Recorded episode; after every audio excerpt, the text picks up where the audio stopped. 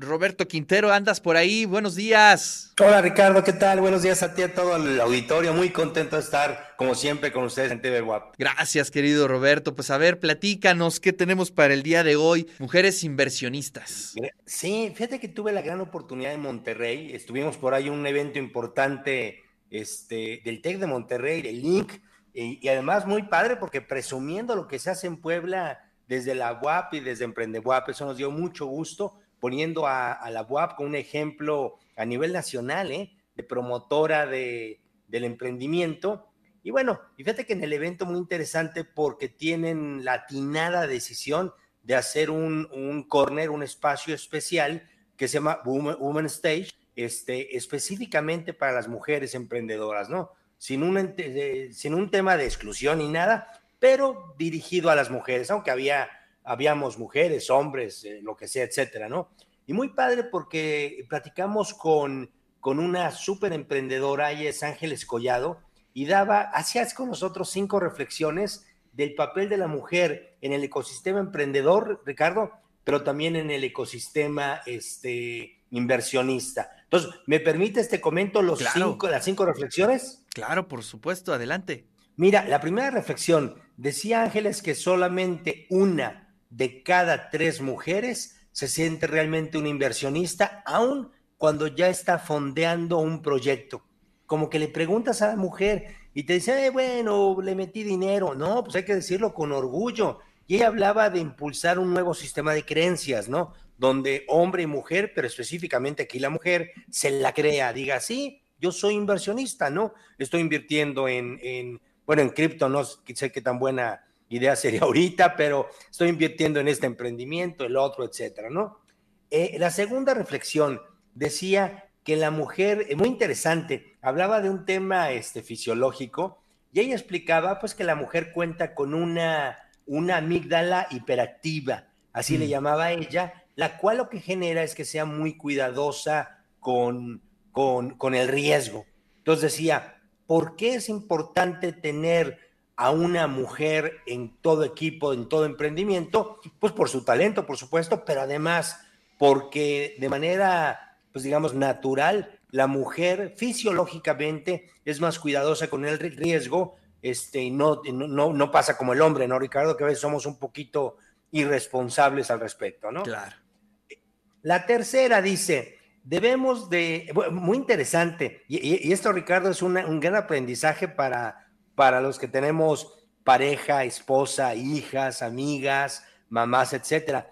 E, e, ella decía, ojo, eh, varones, la mujer ordena sus, pensamientos expresándolos verbalmente y que es muy común que el varón en, en nuestro ego, digamos, creamos que tenemos que darle soluciones. Dice, no, les platica no para preguntarle su opinión o que les den soluciones, simplemente para rebotar con ustedes, pero para ordenar sus ideas. Entonces, ella nos decía, un aprendizaje para el varón, pues quédense calladitos, escuchen y permiten que la, que la, la, mujer ordene ideas de esta manera. Ella hablaba que es una, un modelo gregario en su toma en su toma de decisiones. Está buenísimo, ¿no? ¿Cuántas veces ¿eh? en, una, en un acto de soberbia creemos que nos están preguntando nuestra opinión, ¿no? Claro.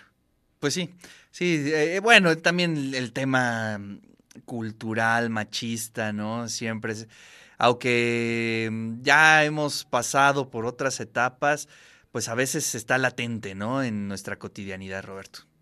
Coincido. la siguiente reflexión que hacíamos era el tema de confianza, muy interesante. ¿Tú quieres que una mujer se integre a tu equipo o invierta en tu, en tu empresa, en tu emprendimiento? Decía, es clave lograr el establecimiento de relaciones serias, no transaccionales. Es decir, que la mujer vea en ti autenticidad, vea seriedad, vea, este, se sienta cómoda. Que fíjate, de repente el hombre es más irresponsable, ¿no? Aunque tenga un montón de dudas, le entra. La mujer no, la mujer es mucho más cuidadosa y espera eh, eh, relaciones serias con sus eh, inversionistas, donde invierte y con sus, con sus socios, ¿no? Y la última está buenísima, que ya hemos platicado de ella. No sé si has escuchado este término de, de, man planning, este, no. Ricardo. No, no, no, no, lo, no lo conozco.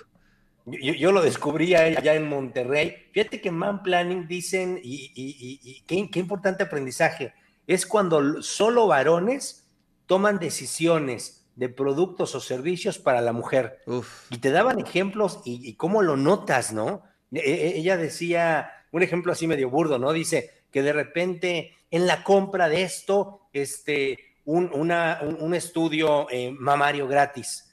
Y dice, ¿qué piensan? Digo, pues está bien, ¿no? Ah, bueno, ok, y al revés, que los varones dijeran, en la compra de tu gorra, que está padrísima, un estudio este, eh, eh, para, para el varón gratis. Dices, no, pues no, no, no, no me gusta, no me gusta que me relaciones el tema salud médico con la compra de una gorra que es totalmente diversión. Dice, pues aguas. Y, y, explicaba cómo muchas veces los hombres en un acto de soberbia nada más pintamos las cosas de rosas, ¿no?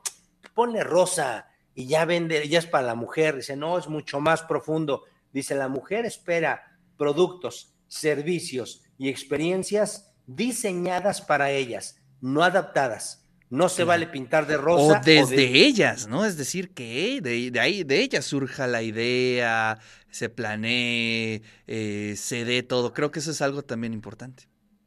Sí, totalmente de acuerdo. Y ya por último cerraba con esta, con esta recomendación. ella eh, le decía Ángeles a las mujeres, cuiden sus tres elementos claves.